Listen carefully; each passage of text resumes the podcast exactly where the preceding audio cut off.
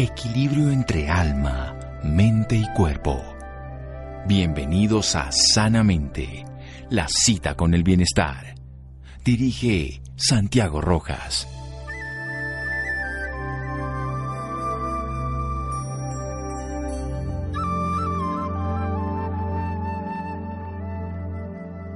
La salud mental necesita una gran atención.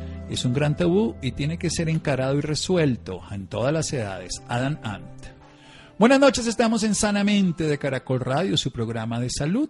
Hablamos mucho del adulto mayor y es muy importante tenerlo en cuenta porque en esta época, por supuesto, son más susceptibles, más vulnerables a la infección del virus. Hablamos también del adulto en general, de las crisis de los adolescentes y a veces no le ponemos mucha atención a otra parte de la población, a la población infantil, que ellos están viviendo también sus dificultades porque han perdido su modus operandi, su estrategia de vida cotidiana, de relacionarse con los amiguitos en el barrio, de salir, no pueden salir porque pueden llegar incluso a contaminar al abuelito, también se pueden enfermar y tener algunos incluso síndromes como el de Kawasaki y otras enfermedades asociadas al mismo COVID y muchas otras alteraciones que son de la salud mental que es importante darle una orientación, apoyo y poder hacer que esto sea de una manera más llevadera, siendo que es difícil para todos. Por eso vamos a hablar esta noche con la doctora Olga Lucía Vaquero. Ella es especialista en pediatría y directora científica de la Fundación Mariana Novia. Ella es pediatra de la Universidad Nacional de Colombia, especialista en educación médica de la Universidad de La Sabana y especialista en gerencia de salud pública CMNSR, médica cirujana de la Universidad Nacional. También, doctora Olga Lucía Vaquero, buenas noches y gracias por acompañarnos. Eh, buenas noches, doctor Santiago Rojas. Eh, un placer estar en el programa. Bien, entonces nos vamos a enfocar precisamente en los niños, en una manera muy sucinta. ¿Qué tanto está afectando la salud mental y también la física esta pandemia en la población infantil? Sí, como usted bien lo dijo, eh, realmente pues estamos en un momento, eh, no solamente la ciudad, el país, sino pues todo, todo el mundo realmente, donde un nuevo virus como es el COVID-19 eh, nos tiene eh, angustiados, nos tiene con enfermedades, eh, no conocemos todo acerca del virus y eso eh, tanto a los adultos como a los niños les crea angustia. Muchas veces, eh, ¿qué pasa? Que los adultos de pronto no pueden medir el grado de impacto que tienen los niños y usted lo dijo muy bien.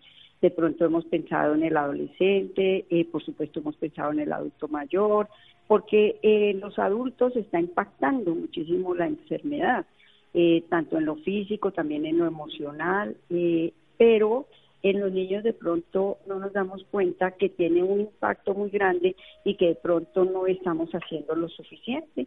Y lo acaba de decir usted, doctor, precisamente la primera infancia, que son los menores de 5 años, de 2 a 5 años, que son los preescolares, una de las grandes eh, oportunidades que se tiene en la vida es poder ir a un jardín infantil.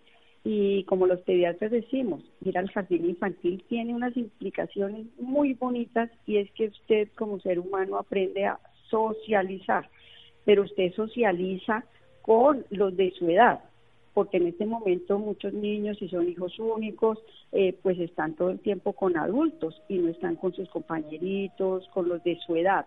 Ese es uno de los grandes objetivos eh, de eh, esa parte tan importante que es ir al jardín infantil. Usted está socializando con eh, los de su misma edad, donde son pequeños retos entre unos y otros, lo que hace que un ser humano avance en una nueva etapa, por ejemplo, pasar a ser escolar.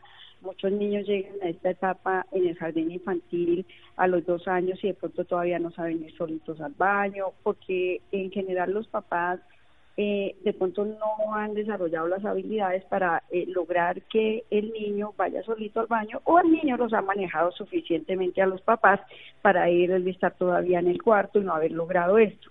Mientras que cuando el niño llega al jardín infantil, cosas que él no había logrado desarrollar bien, ante eh, ese desafío que es de los propios, los de su misma edad, eh, lo logra y lo logra rápidamente. Por ejemplo, eso es una de las cosas que en este momento puede estar impactando mucho a los niños.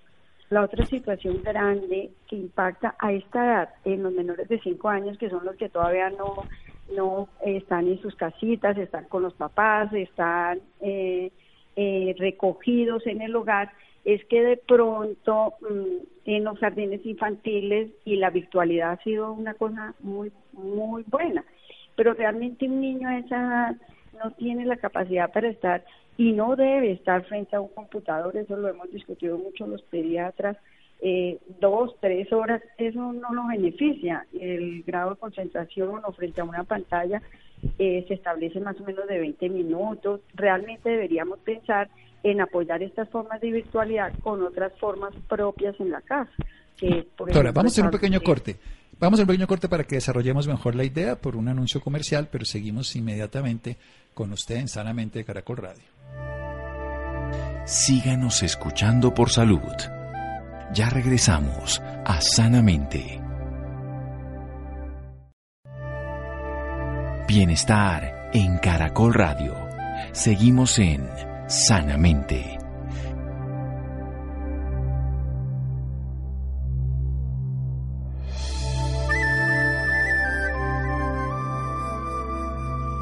Seguimos en Sanamente de Caracol Radio. La directora científica de la Fundación Mariana Novia. Ella es especialista en pediatría en la Universidad Nacional de Colombia, especialista en educación médica en la Universidad de La Sabana y especialista en gerencia de la salud pública. Estamos hablando con la doctora Olga Lucía Vaquero a propósito de lo que significa para los niños esta pandemia, es importante entender que no estamos midiendo ese impacto en los niños, pues no es tan fácil poder saber cómo lo están viviendo, pero lo que es cierto es que estamos perdiendo una oportunidad de socializar. Por debajo de los cinco años, y en esa etapa entre los dos y los cinco años, donde no son ya totalmente dependientes de sus padres, los primeros dos años requieren toda la atención de los padres o de los cuidadores, entre los dos y los cinco años requieren los pares, o sea, requieren niños similares, niñas similares en un jardín escolar, donde socializan, donde aprenden habilidades, donde se retan con el otro para poder desarrollar las condiciones naturales de autocuidado, de por supuesto control de esfínteres y de aprender, porque los niños aprenden, entre otras cosas, también de virus y bacterias, porque inmunológicamente requieren ese intercambio para desarrollar su sistema inmune. Esos pequeños retos son importantes y esa falta de socialización de dos a cinco años en la etapa preescolar no se puede suplir como se puede suplir en otras edades con la virtualidad, porque a los niños no les conviene tener tanto impacto para su desarrollo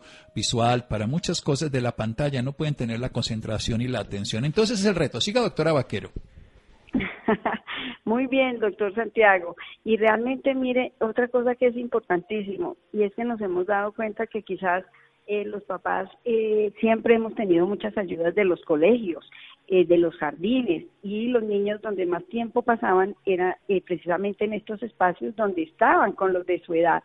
Y ahorita es todo un reto para los papás eh, mantener como esos niveles de eh, estamos estudiando, tenemos que cumplir con tareas y muchos papás eh, hemos notado que lo asimilan a que son ellos los que tienen que hacer las tareas y no, debemos es apoyar a los niños. Ellos deben seguir cumpliendo con sus retos como niños y no los papás asumiendo los retos que ellos hacían cuando los niños iban al colegio en horas de la mañana y ellos los apoyaban en hacer algunas tareas realmente los niños deben seguir teniendo este rol principal en el tema de realización de, sus tareas, de sus trabajos y de sus logros en, en la parte eh, escolar. Pero hay una cosa bien importante y usted me lo preguntaba y es con respecto a qué, cómo está impactando eh, desde la parte de la salud mental. A veces no entendemos que un niño de pronto necesite que sus papás le expliquen más toda esta situación por la que están pasando. Los primeros días de pronto fue de pronto fue muy interesante eh, esto de no ir al jardín, de no ir al colegio, aunque los niños del jardín sí quieren ir al jardín, los del colegio son los que no quieren ir mucho al colegio, pero en este momento están ansiosos porque no pueden ir al colegio, ¿cierto? Porque de pronto los padres y los cuidadores no están preparados como si están preparados los profesores para entender que los niños son inquietos. Eh, los niños por naturaleza son inquietos, son exploradores, eh, están todo el tiempo como buscando el porqué de las cosas y de pronto eso hace que tengan más riesgos en la casa. ¿Qué estamos viendo?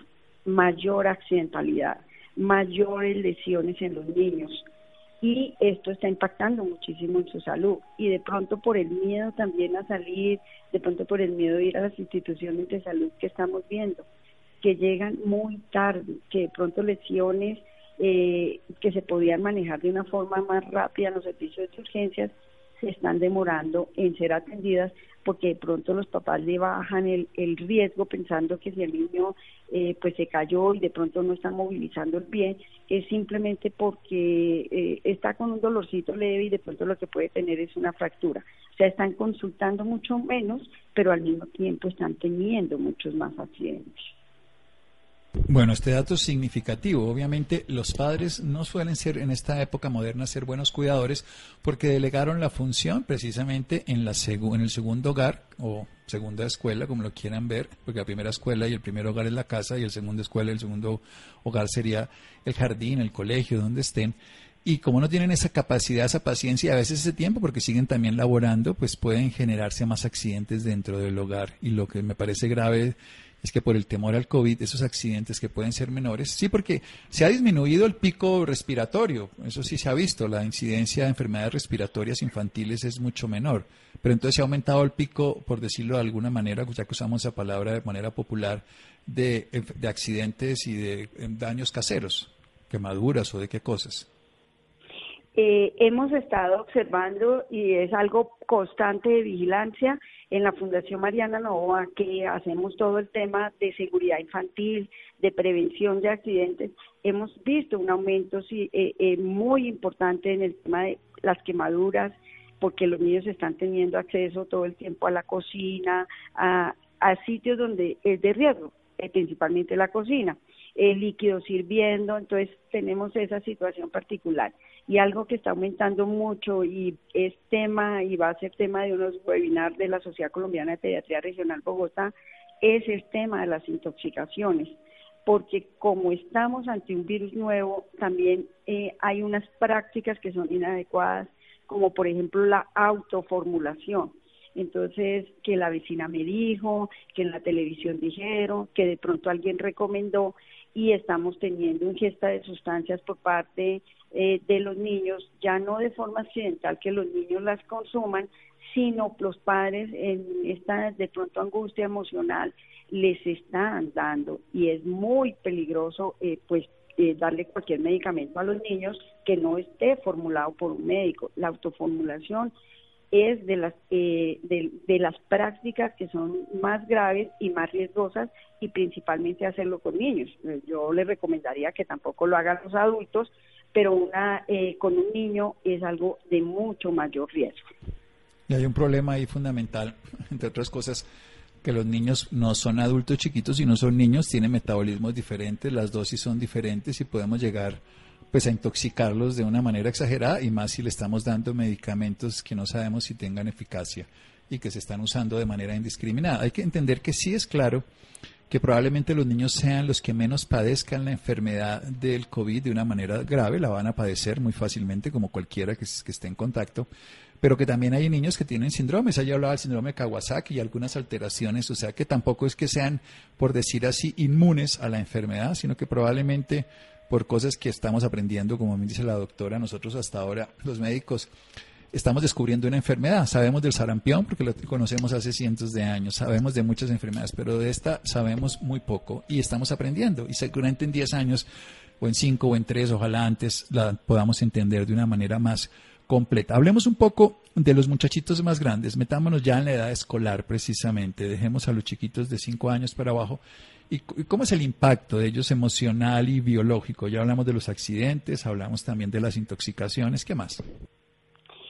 Los escolares, que son los chicos entre los 6 y los 12 años, que es una edad especial, es una edad donde también uno comparte, es cuando uno va a la primaria para que todos eh, recordemos esos momentos donde uno comparte, donde está aprendiendo nuevas cosas y uno aprende en conjunto, como lo decíamos antes, uno aprende con el reto, uno aprende con el compinche, es ahí donde se forman los amigos y en este momento este grupo de edad se sienten muy solos, o sea, no son tan pequeños como, como los de la primera infancia que necesitan mucha supervisión, no son como los adolescentes que están en su propio mundo, sino son ese grupo intermedio que tal vez lo que más les gusta es estar precisamente con sus amigos, con los que montan en bicicleta, con los que salen a correr, con los que se divierten jugando fútbol.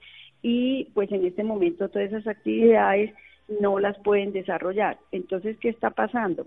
Está dedicándole, dedicándosele mucho tiempo a las pantallas, mucho tiempo a la parte de televisión, mucho tiempo a la parte de películas y este grupo eh, está siendo especialmente afectado en el tema de la ganancia de peso y la disminución del ejercicio.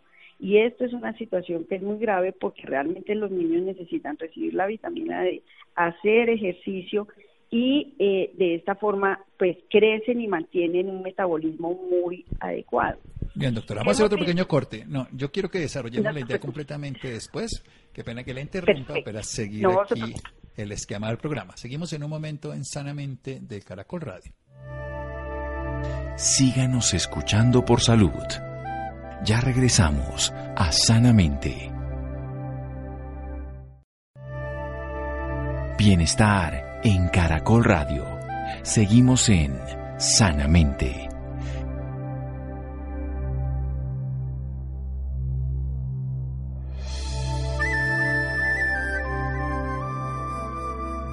Seguimos en Sanamente de Caracol Radio con una pediatra, y ella es Olga Lucía Vaquero. Estamos hablando de la condición que en los niños, en los pequeñitos, está generando la pandemia. Nos está hablando que los pequeños retos que tienen los niños en aprendizaje en los jardines, en los preescolares de 2 a 5 años, se han perdido porque no hay socialización por supuesto, por todo lo que está ocurriendo, que la virtualidad no es suficiente, que tenemos que hacer que los padres tengan más atención porque hay mayor número de accidentes que no mediquen a los niños si no es formulado, que no los desatiendan porque hay más índice de accidente y que cuando tengan lesiones puedan consultar, porque si no podemos llegar con un problema menor que se volvió un problema mayor. Y ya en la edad escolar, en estos niños que están en la primaria o más allá del 6 a 12 años, estamos teniendo otro problema, porque ellos sí pueden tener interacción a través de las pantallas, nos referimos frente a la clase con el colegio, pero este exceso de pantallas va a llevar a otros dos tipos de problema. Uno, inactividad y otro, a la sobreexposición a las pantallas y a la carencia del aire libre y a la carencia de la vitamina D, que es la exposición solar. Continúe, doctora. En este sentido, estos, estos pequeños, eh, ahí sí que tenemos que tener un trabajo grande también con ellos, con los más chiquitos también, y es que como padres y como cuidadores deberíamos también tener los espacios de poder decir, hagamos ejercicio eh, por el tema de la pandemia hay que cambiar las cosas, pero cambiar las cosas no quiere decir que no podamos hacerlo de una forma diferente. Hay que establecer que se puede saltar la, la, la cuerda, eh, pues en puede ser en el patio, en el antejardín, en el sitio que, que la familia corresponda, que pueden hacer ejercicio junto con los padres, que pueden hacer una hora de baile, ahí tenemos que ser creativos y con toda seguridad los niños nos van a acompañar y van a permitir, o sea, esa interacción, eso es algo que están buscando. De pronto a veces pensamos que solamente el hecho de poder hacerlo con la virtualidad es la única forma. No, hay otras formas, como por ejemplo eh, los dibujos, eh, desarrollar todo este tema artístico, la creatividad en los niños, eh, desarrollar em, procesos de creación, pinturas. Algunos niños nunca se habían dado cuenta y tenían una gran capacidad para el dibujo, para las artes, para la pintura con témperas y es difícil a veces para los papás, pero es lo que en este momento eh, sus hijos están necesitando de una forma importante poder desarrollar todas estas capacidades y sentir que se puede hacer en conjunto y que es un momento que va a durar, eh, no sabemos todavía cuánto tiempo, pero que eh, vamos a trabajar en equipo con nuestros padres. En esta sí que se requiere que los papás que conversen con los hijos, que conversen de, de, la situación actual, porque así ellos van a entender mejor esta situación y entienden algo que es importante, porque estas es de las edades donde los chicos quieren salir a montar bicicleta, quieren ir con el vecino a jugar fútbol y no entienden bien por qué no se está realizando. Esta edad, por ejemplo, le quiero comentar, doctor Santiago Rojas, que es en la edad que más se presenta o debuta la, eh, la diabetes en niños y hemos visto un repunte de, presentación de estos casos en los servicios de urgencias. Claramente tienen un componente genético y todo, pero estamos viendo muchos más casos de, de eh, debut de eh, diabética como primera presentación de la diabetes. Y es tal vez porque ante menos eh, cantidad de ejercicios, Y además, una cosa bien importante que debemos tener en claro es que debemos seguir conservando las buenas costumbres de alimentación, las verduras, eh, la parte de alimentación que los niños es de gran impacto también en los adultos, pero los niños los impacta mucho, debemos seguir conservándola. Sé que es un reto para los papás, sé que es un reto para los cuidadores, pero sea la oportunidad para compartir con nuestros hijos. Bien, es una oportunidad para todos, es una oportunidad para que descubramos además el niño que está dormido en nosotros, lo descubramos, quiero decir, porque está cubierto de las capas de adultez, de socialización y de gran cantidad de aprendizaje y necesitamos que los niños sean niños porque no podemos volverlos a ellos adultos sin haber pasado por un proceso. Y por eso tenemos que ponernos en su lugar, jugar más con ellos, preguntarles más para saber también qué entienden, como bien nosotros ni siquiera lo estamos entendiendo, a veces los niños salen con respuestas muy creativas como me ha tocado mío escuchar, que son bastante complejas en el sentido de lo que nosotros vemos, pero, a veces ellos la ven de una manera más natural y la entienden mejor. ¿Qué hacer precisamente? Subamos un poquito más, ya con ese puber que está además teniendo todo ese conflicto biológico propio de sus eh, cambios hormonales y también ese conflicto con lo que la sociedad está viviendo y es de rechazo, que la sociedad está peleando contra un esquema y el, y el adolescente y el puber lo vive más intensamente. Sí, el adolescente eh, no entiende que eh, de por sí lo sabíamos y todos lo sabemos que la adolescencia es una edad, una etapa de retos. Eh, lo que nosotros debemos pensar y recordar es que todos vivimos esa etapa en diferentes, de diferentes formas, pero todos retamos. ¿Y a quiénes retamos? A los profesores, a las normas, a nuestros padres, pero importantísimo, ahora se es adolescente y se tienen más normas. Entonces, para un adolescente, por ejemplo, que tenía su novia, que tenía eh, como esa niña en el colegio que él le gustaba y de repente no hay colegio, no se pueden ver, de pronto por la virtualidad, eh, les da eh, tenemos que conversar más con nuestros hijos en ese sentido para que ellos entiendan por qué es esta situación, porque si no vamos a terminar en una situación un poquito difícil y es que sientan que lo deben hacer como contrapunteo con las decisiones que toman los padres, ahora ya no solamente los padres, ya no solamente los profesores, sino esta situación eh, en que nos ha puesto la pandemia. Eh, a los chicos, adolescentes les encantaba ir al centro comercial, ir a tomar eh, un helado, ir a compartir con los amigos, ir de tiendas y pensar que eso no es lo que pueden hacer, se ha convertido también en un reto para ellos y en un reto de conseguir hacerlo. Somos nosotros como padres, como adultos que debemos conversar con los muchachos, eh, de pronto retornar a algo que se ha perdido y que es muy importante y es la lectura. Eh, la lectura de los libros en sí, no solamente la lectura en las pantallas. Eh, los adolescentes, yo me aterro cuando estoy en consulta con ellos y ellos me expresan, no, doctora, pero ese libro solo pues lo puedo conseguir por internet, está, lo puedo leer por, el, el, por la pantalla. Y yo le digo, no sabes lo que te pierdes, que es poder tener un Quijote de la Mancha, poder leer Cien años de soledad, un libro, y de pronto debemos es invitar a los adolescentes, conquistarlos para que ellos sientan lo bonito que eh, se puede hacer, por ejemplo, la lectura, la pintura y otras eh, actividades que también son muy bonitas y que pueden llegar a interesarles y no solamente eh, en ese reto que tienen con lo que a ellos les gusta hacer y les gustaba muchos adultos también están en esa situación y es que están como en una lucha interior de cuándo es que yo voy a volver a mi normalidad, a mi normalidad antes del 6 de marzo. Y no hay una normalidad, hay una nueva situación en la cual, como usted lo dijo hace unos momentos, todos tenemos que aprender a seguir adelante. Sí, además yo creo que no vamos a volver a un modelo previo además que creo que tampoco era ideal, no sabemos exactamente, evidentemente, a dónde vamos a llegar, lo que sabemos es lo que está ocurriendo y que tenemos que adaptarnos y sacar el mejor provecho. ¿Qué recomendación le hace entonces ahora a los padres que nos están escuchando a estas horas y que pueden sacar algún provecho para ser más llevadero tanto para ellos, porque también están sufriendo todas las condiciones, como para sus pequeños? Sí, doctor Santiago Rojas, usted lo ha dicho. Mire, en este momento eh, yo con mis grupos de trabajo les digo, mire, es que si alguien no me dice que en este momento no tiene angustia, eh, no se siente a veces como acongojado, le, diré, eh, le diría que realmente entonces no está enterado de la situación actual. Pero yo creo que lo que les recomendaría a los padres es, mire, ustedes tienen unos grandes retos y unas grandes oportunidades. Tienen unos muchachos, en la edad que sea, en los cuales lo que ustedes tienen que hacer es un acompañamiento. Ese acompañamiento, ese disfrutar con sus hijos, véanlo como una oportunidad, eh, véanlo como una posibilidad y vean cuánto ustedes pueden enseñarle a sus hijos, pero abran más ese espacio y vean cuánto ustedes pueden aprender de sus hijos, porque cuando un adulto escucha a un niño, es mucho lo que puede aprender.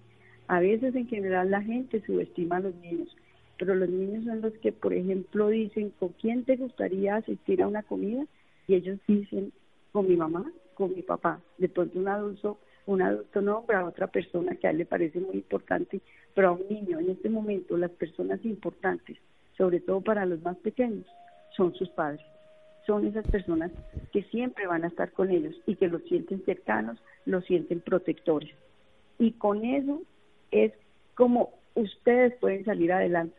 Sus hijos es su gran responsabilidad, siempre lo ha sido, pero en este momento tienen una oportunidad de compartir con ellos, de desarrollar procesos, de desarrollar ideas, de pronto hasta de crear cosas. De pronto tenemos a un pintor, a un eh, científico en potencia, trabajen la huerta si tienen un jardín y si no, invéntenselo. Trabajen eh, con las aromáticas, enséñenle a sus hijos, porque en este momento ustedes son el mejor ejemplo. Los pediatras siempre decimos que la forma como más aprenden los niños es del ejemplo y los que nos dan el mayor ejemplo son los padres, pero ahora es de forma casi continua en las circunstancias actuales. Y como lo dijo usted, doctor Santiago Rojas, nunca vamos a volver a una normalidad como la gente espera, como casi anterior. No, vamos a ir a un futuro que estamos aprendiendo a conocerlo y que estamos aprendiendo a cómo disfrutarlo y a cómo crearlo y a cómo eh, eh, movernos en este nuevo espacio. Sí, es una condición totalmente desconocida para nosotros. La sociedad se adapta a una nueva realidad, pero los niños depende también de cómo nosotros les ayudemos a acogerlos en esta condición. No es fácil para ninguno. Todos los cuatro grupos de edades, por decirlo de alguna manera, los niños hasta la pubertad, los jóvenes en sus diferentes edades, adolescente, joven, adulto, el adulto más grande y el adulto mayor cada uno está viviendo su propia dificultad, pero entre todos hagamos lo más fácil. ¿Qué hace su fundación, doctora Olga Lucía Vaquero? La Fundación Mariana Novoa nació de la... dije novia todo el tiempo, aquí me escribieron Mariana Novia, y a eso sí, bueno, pero está bien. Mariana Novoa, yo sí dije me parecía raro, pero usted no, no pero bueno, así es la vida, que sea la novia de, de muchos. ¿Qué hace, qué hace Mariana, la novia, Mariana Novoa? Sí, es Mariana Novoa. Eh, la Fundación Mariana Novoa se creó hace más eh, 12 años, cuando fallece Mariana Novoa, una niña de dos años, a raíz de un accidente infantil en su jardín infantil. El jardín tenía piscina, eh, se, los papás querían que ella aprendiera a, nadar y les pareció un plus, eh, pues eh, eh, que tuviera jardín piscina, pero desafortunadamente no se tenían todas las normas de seguridad y Mariana Novoa pierde su vida el primer día de jardín infantil a raíz de un accidente de enamoramiento. Se crea la fundación para enseñarle a padres, madres, cuidadores y profesores la importancia de entender a los niños desde su rol de niños, sus capacidades y que somos los adultos los que tenemos que eh, eh, eh, conocer los espacios para saber que sean seguros para los niños en sus diferentes edades. Y ahorita sí que es importante esto, porque la casa debe ser un ambiente seguro. No es lo mismo la casa para un niño de un año que la casa para un niño de cinco años, para uno de doce o para uno de dieciséis. Y tiene sus riesgos cada una de estas edades. Entonces la fundación trabaja todo el tema de seguridad infantil, enseñando a los papás para que historias como las de Mariana Novoa no se repitan. La capacitación y el acompañamiento son los pilares que realmente hacen que los padres eh, tengan herramientas y en un momento determinado se pueda evitar estos tipos de accidentes. Y la fundación también trabaja en que si a pesar de toda la seguridad ocurre un accidente, usted sepa cómo actuar, cómo llevarlo a un servicio de urgencias y cómo hacer una acción más rápida que permita que los niños tengan un mejor pronóstico. Por ejemplo, en atoramiento, se enseñan todas las maniobras de desatoramiento porque usted sabe que un atoramiento solo da posibilidades a, que usted sepa desatorar. Sí, en un segundo. en un segundo, lo que hace la fundación. Y la fundación también tiene una parte que es la parte social y en una parte del codito se tiene una casa donde a esta comunidad que tiene unas necesidades especiales se hace un acompañamiento, se logró adecuar toda la casa para que los niños tengan en sus tiempos libres, cuando en los tiempos libres del colegio, del jardín, eh, pudieran tener unos espacios donde se les enseñara a pintar, a, eh, a trabajar en equipo, a hacer toda esta parte de manualidades con profesores eh, eh, contratados por la fundación y voluntarios. Entonces, esto ayudaba también a las familias, porque así los niños no se quedaban en los tiempos libres en la casa en riesgo, sino que pueden ir a la casa de la fundación en el codito y de esta manera ahí en la casa reciben todos estos talleres y al mismo tiempo reciben una merienda. Muy bien, doctora, se nos acabó el tiempo. Pero muy bueno, muy bueno. Y quería saber de la Fundación Mariana Novoa. Así que quede claro. sí, yo, yo lo estuve diciendo mal todo el tiempo, así la leí y bueno, sí, me parecía simpático el nombre. Pero gracias a esa fundación tenemos esta posibilidad de aprender y de cuidar a nuestros niños. Un teléfono o una información, ya se nos acabó el tiempo, doctora, así que la última pregunta y sucinta la respuesta. ¿Dónde podemos acceder a esta información de la fundación y de tener acceso a usted? Bueno, eh, para tener acceso a la fundación, en la página de la fundación www.fundacionmariananovoa.org.co eh, encuentran ahí todos los listados de todos los talleres. Por supuesto, también ya estamos en la virtualidad, estamos en todo lo que los papás tengan de inquietudes, tenemos el voluntariado y tenemos preguntas frecuentes de los papás y un grupo súper entusiasta de voluntarios que trabajamos todos en función de la seguridad infantil y la prevención de accidentes. Muy bien, Fundación Mariana Novoa, org.co, y así la pueden encontrar en todas las redes sociales también. Doctora Olga Lucía Vaquero, muchas gracias por toda su información. Bueno, doctor Santiago Rojas, muchas gracias, muchas gracias a los oyentes. Espero toda esta información nos siga sirviendo de ayuda para estos tiempos. Seguro que sí. Seguimos en Sanamente Caracol Radio síganos escuchando por salud. Ya regresamos a Sanamente. Bienestar en Caracol Radio. Seguimos en Sanamente.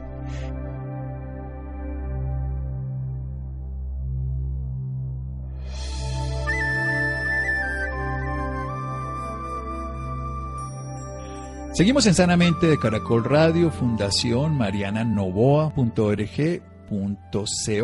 para los interesados. Y también es importante cambiar ya de tema, de hablar de conmemorar los 10 años de la ley de enfermedades huérfanas, que reconoce a los pacientes como sujetos de especial interés para el Estado. Estas enfermedades pues no son tan comunes como todas las que ocurren y precisamente requieren más atención ellos. Rolando. Buenas noches Santiago y también para todas las personas que nos escuchan a esta hora en Sanamente de Caracol Radio. Hace 10 años se sancionó la Ley 1392, por medio de la cual se reconoce las enfermedades huérfanas de especial interés y se adoptan normas que buscan garantizar la protección social por parte del Estado colombiano a los pacientes y sus cuidadores. Y en conmemoración a esto se realizó el foro 10 años de la Ley de Enfermedades Huérfanas, logros, retos y oportunidades, donde se reunieron los principales actores del sistema de salud para analizar el panorama recorrido en esta primera década. Para hablarnos más del tema nos acompaña el doctor Fernando Suárez Obando, médico genetista e investigador y director del Instituto de Genética Humana. Doctor Fernando, buenas noches y bienvenido a Sanamente. Buenas noches, muchas gracias por la invitación. Doctor, comencemos hablando sobre qué es una enfermedad huérfana. Bueno, la, definición realmente es un poco particular porque es por números. Es decir, eh, aquí en Colombia se define por cuántas personas padecen la enfermedad. En Colombia la definición es de una por cada 5.000 personas o 20 por cada 100.000 personas. Doctor, ¿cómo se detecta una enfermedad huérfana? Bueno, el problema de la detección de la enfermedad huérfana es, es difícil porque hay varios estudios que lo, lo pueden confirmar. Muchos de ellos son eh, test o pruebas de laboratorio genéticas. Desafortunadamente para poder llegar a, a esa prueba genética que defina el diagnóstico de enfermedad huérfana pueden pasar incluso hasta 10 o 15 años. ¿Cuántos tipos de enfermedades huérfanas existen en Colombia? Eh, el, el, número es muy grande, digamos, cada una de las enfermedades eh, tiene una baja frecuencia en la población, pero hay hasta 4.000 a 4.500 enfermedades que se consideran huérfanas. Doctor, ¿qué necesidades especiales tiene un paciente con una enfermedad huérfana? Bueno, eso depende mucho de la, de la, del tipo de enfermedad, pero principalmente es alcanzar el diagnóstico. Son pacientes que desafortunadamente llevan años de médico en médico, hospital en hospital, sin saber qué es lo que tienen. Lo primero que necesitan es un diagnóstico y, por supuesto, dependiendo del diagnóstico, eh, se desarrollan los seguimientos, los tratamientos, el pronóstico. Pero el diagnóstico es fundamental.